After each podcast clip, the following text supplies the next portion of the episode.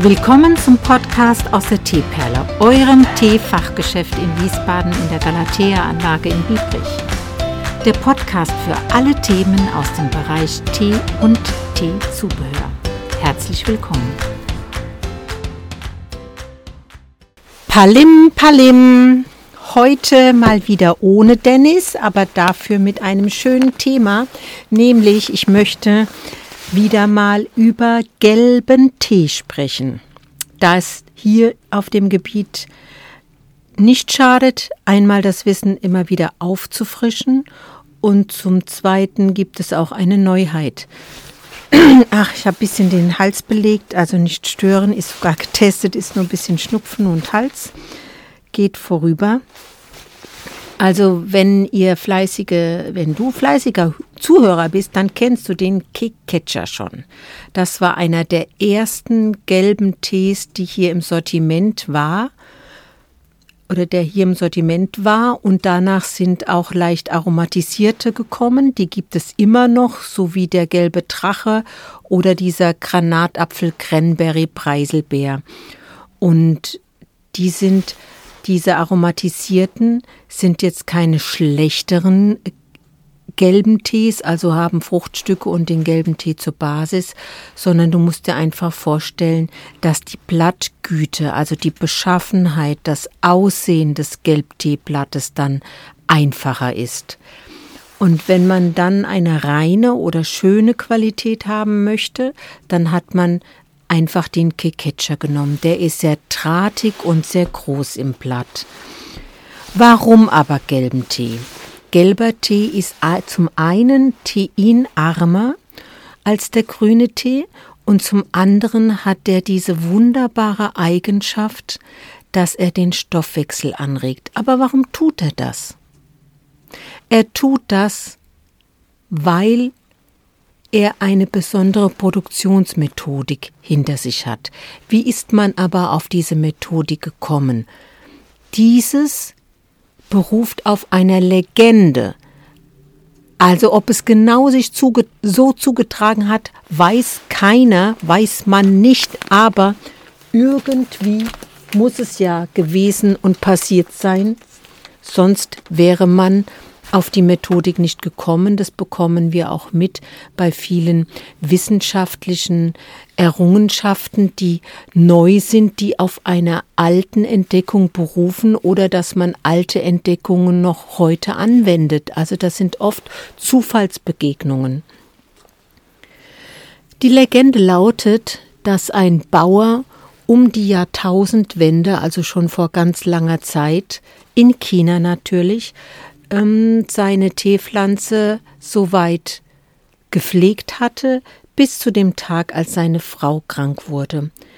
Um diese, um, da, um seine Frau hat er sich dann sehr gekümmert, sie bekocht und geschaut, dass sie zu, zu trinken hat. Und es wurde und wurde nicht besser, so dass er sich ihr gänzlich hingegeben hat und seine Tee, seinen Teeanbau beziehungsweise die Ernte, die er dann gerade noch eingefahren hat, um sie in der Halle auszubreiten, vernachlässigt hat.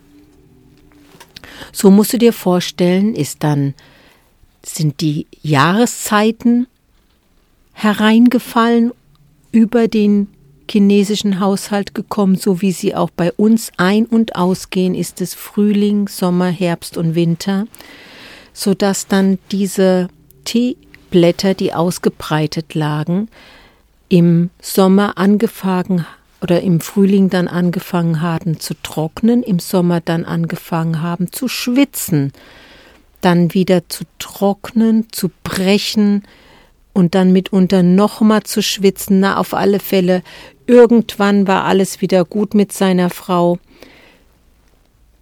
ja, hat er sich das Dilemma, Dilemma angeschaut und dachte dann, ui, der sieht ja ein bisschen komisch aus, also so ganz leicht angeschimmelt. Aber mit Stolz ausgestattet hat er sich diesen Tee aufgebrüht und hat den auch seiner ganzen Familie verabreicht. So ging das, weil er hatte ja keine Einnahmen dann viele, viele Monate, weil er den Tee ja nicht verkaufen konnte. Ne? Und so ging das, wie gesagt, viele, viele Monate und eines Tages ja, ist er aufgefallen bei anderen und die fragten ihn dann, was, was hast du denn gemacht? Du siehst gut aus und du bist in guter Figur. Und da sagt er, ich habe gar nichts gemacht, ich habe nur meinen Tee getrunken. Ja, und so ähm, sagt man, beruht das auf dieser Legende, dass quasi der Tee angetrocknet, aufgebrochen, geschwitzt hat und dieses Prozedere, was damals vermeintlich passiert sein soll, wird heute nachempfunden und zwar eins zu eins. Ja, dann wird der Tee auch ausgebreitet, angetrocknet, zum Schwitzen gebracht, wieder getrocknet. Und diese Produ Produktionsmethodik nennt man dann im Endergebnis gelben Tee. Ja, und neben dem Kiketscher habe ich schon auch eine ganze Weile ein sogenannter Huang Ya Yellow Tips, der ist quasi geschmacklich ähm, so ein bisschen mehr an grünen Tee erinnert, so wie man es zum Beispiel von einem Lung Ching kennt und geht dann aber im Abgang ganz klar auch in die Keketscher-Richtung, also das, was man vom gelben Tee ganz normal her kennt. Und damit es noch ein wenig Abwechslung gibt für die Upper Class Interessierten, habe ich ein Yunshan Sin Chen eingekauft. Das ist ein ganz hervorragendes Blatt und eben auch in der gelben Version produziert, sodass du hier gehobene Qualitäten bis Spitzenqualitäten hast, die du in der Teeperle einkaufen kannst. Und alles mit dem schönen Hintergrund der Gelbtee-Produktionsmethodik. Und das ist doch mal wirklich auch eine Nachricht wert, so dass du dir einfach auch rundum was Gutes tun kannst mit dem Trinken dieses Tees. Ich habe hier ja auch Teekonzepte ausgearbeitet und in dem Fit und Schlank durch das Jahr kommt auch der gelbe Tee Kekecha vor, kann natürlich auch durch einen anderen gelben Tee ersetzt werden, aber hat eben diesen wunderbaren äh, Faktor, dass er den Stoffwechsel anregt und somit die Verdauung fördert. Hatte ich vorhin gar nicht gesagt, aber das war die positive Eigenschaft des gelben Tees, neben dem, dass er teinarm ist. Und wo auch kannst du diesen gelben Tee wie jeden grünen Tee auch, wenn du ihn temperiert aufgießt, dann ganz wunderbar, wunderbar ein zweites oder ein drittes Mal aufgießen.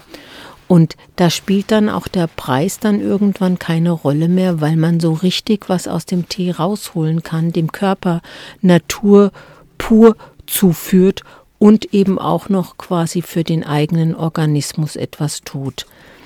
Und da diesen Spielraum zu haben, ne, dann verschiedene Basen zu haben, um, um hier die Abwechslung auch zu ermöglichen, das ist doch einfach klasse. Ja? Also, reine sind jetzt drei verschiedene da und aromatisiert sind es auch mindestens die zwei, die ich gesagt habe, es soll aber auch noch ein dritter dazukommen, sodass hier keine Langeweile einkehrt. Und so kannst du den gelben Tee ganz wunderbar in den Alltag integrieren, wenn du sowieso grünen Tee magst oder Grünteetrinker bist. Weil vom Geschmack her ist ja dieser gelbe Tee ja dann doch ähnlich wie der grüne Tee, ne? nur noch mal mit so einer Unternote, wenn du die nebeneinander aufgießt und dann vergleichend trinkst, dann merkst du auch eben genau diesen Unterschied. Wenn es aber so einfach so beiläufig ist, dass du ein Getränk hast und ihn genießt, dann würde man irgendwann gar nicht mehr merken, dass es ein gelber Tee ist und mehr an den grünen Tee denken. Also, das solltest du jetzt mal ausprobieren bei deinem nächsten Besuch. Dir einen aus den gelben Tees raussuchen und dann in deinen Alltag integrieren. Dein Organismus wird einen Hüpfsprung machen. Bis bald wieder. Tschüss. Das war's für heute aus der Teeperle mit den Themen Tee und der ganzen Welt. Wenn du Fragen hast oder Anregungen irgendwelcher Art, kontaktiere uns auf Instagram.